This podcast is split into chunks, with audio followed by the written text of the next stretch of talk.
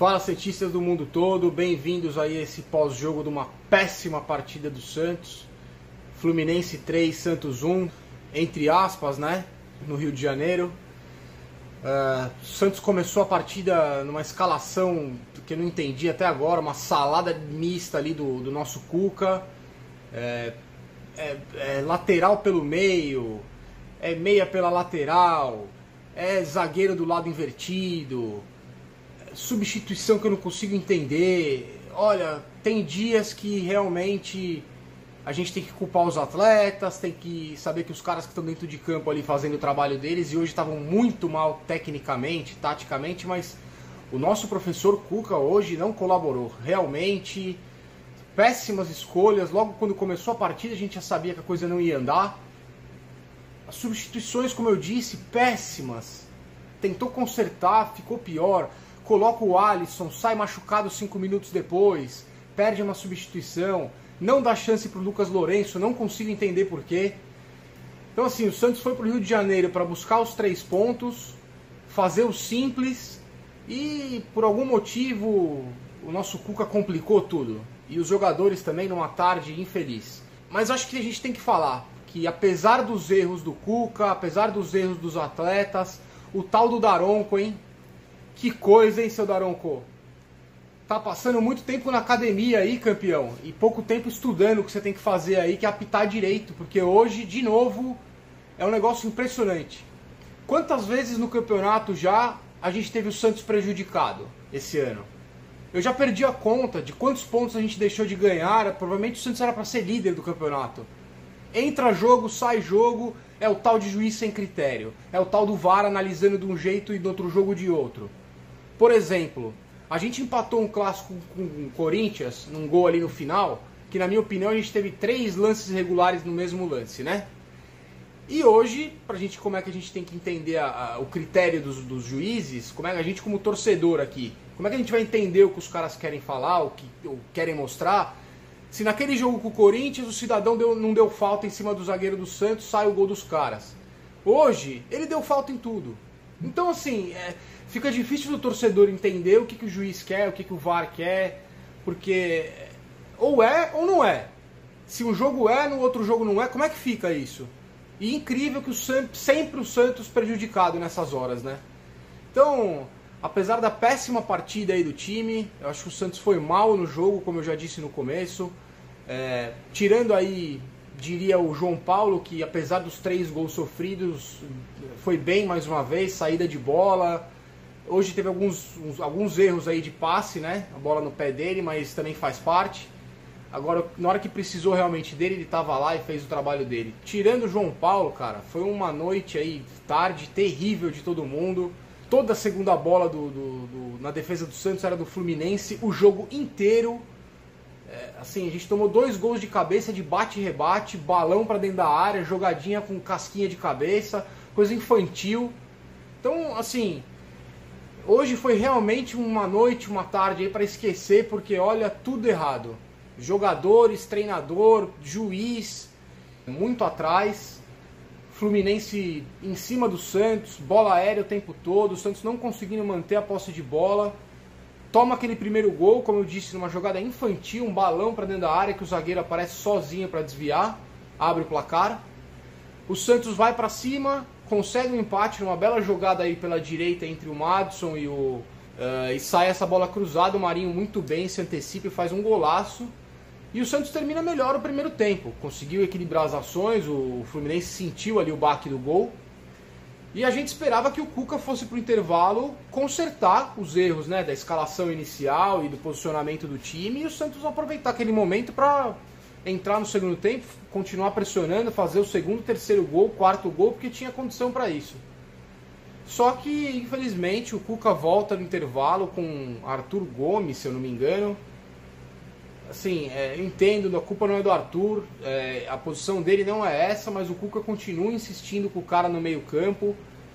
Não criamos nada, voltamos a ficar sem a bola. Isso com o Lucas Lourenço no, no banco. Assim, realmente eu não consigo entender por que, que o moleque não tem mais chance.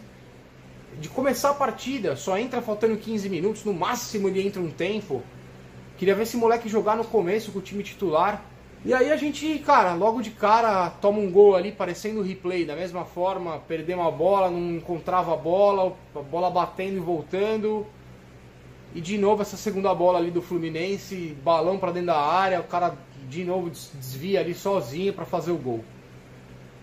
É, o Santos começa a equilibrar um pouco mais as ações é, e de repente, sem entender porquê, a gente precisando fazer o gol, o nosso Cuca vai lá e coloca o Alisson em campo vindo de longa parada aí de contusão.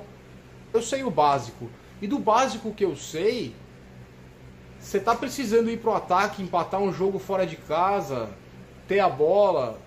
Não é o Alisson que tem que entrar para fazer esse papel, né? A gente mesmo assim, em algumas jogadas isoladas, a gente conseguiu chegar ao gol, principalmente em bola aérea, um bate-rebate. Só que nas duas vezes eu realmente, isso é minha opinião, não sei depois a opinião do Rodolfo, do Túlio, do Edu, da galera aí. Vocês, por favor, deixem aí a opinião de vocês nos comentários. Eu acho que nenhum dos dois lances foi falta. E no segundo lance eu não sei se deu impedimento, mas claramente não estava.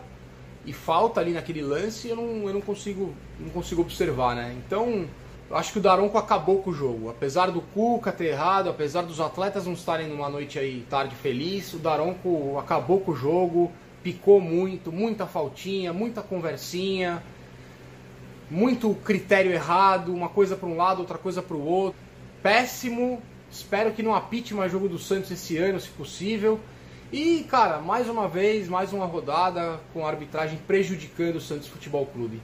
Uma pena, é, acho que a arbitragem não é desculpa. O Santos fez uma péssima partida, mas a gente não pode deixar de falar que, mesmo fazendo uma péssima partida, a gente merecia ali no mínimo um empate, porque, na minha opinião, foram dois gols anulados de forma absurda. Pelo VAR, pelo Bandeirinha, pelo Daronco, não me interessa, é a equipe de arbitragem. Então é isso, infelizmente é um pós-jogo aí difícil, nervoso, é, mas a gente tem que fazer nossa parte aí, falar do Santos, que é o que a gente vem aqui fazer toda semana, né? E eu até queria mencionar que uh, essa semana eu assisti um vídeo do Felipe Noronha, é, lá no canal dele, no Vim de Santos, em que ele comenta a transmissão da Comebol, né? E eu, como moro fora do país, é, eu tenho duas opções, três, né? A primeira opção é assistir no Pirata, que eu não concordo, a segunda opção seria eu assinar o PFC Internacional, que eu já tentei, é uma porcaria, não funciona, trava, delay, um negócio horrível, caro. E agora tem a oportunidade de eu assistir aqui através de uma outra plataforma que hoje tem os direitos de transmissão também do Campeonato Brasileiro aqui nos Estados Unidos.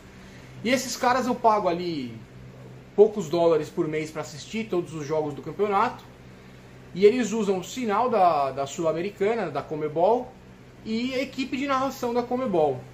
E realmente eu tenho que dar meu, assim, meus parabéns porque o Felipe fala no Noronha fala no vídeo dele, porque olha, é uma piada de mau gosto, assim, é um negócio tenebroso.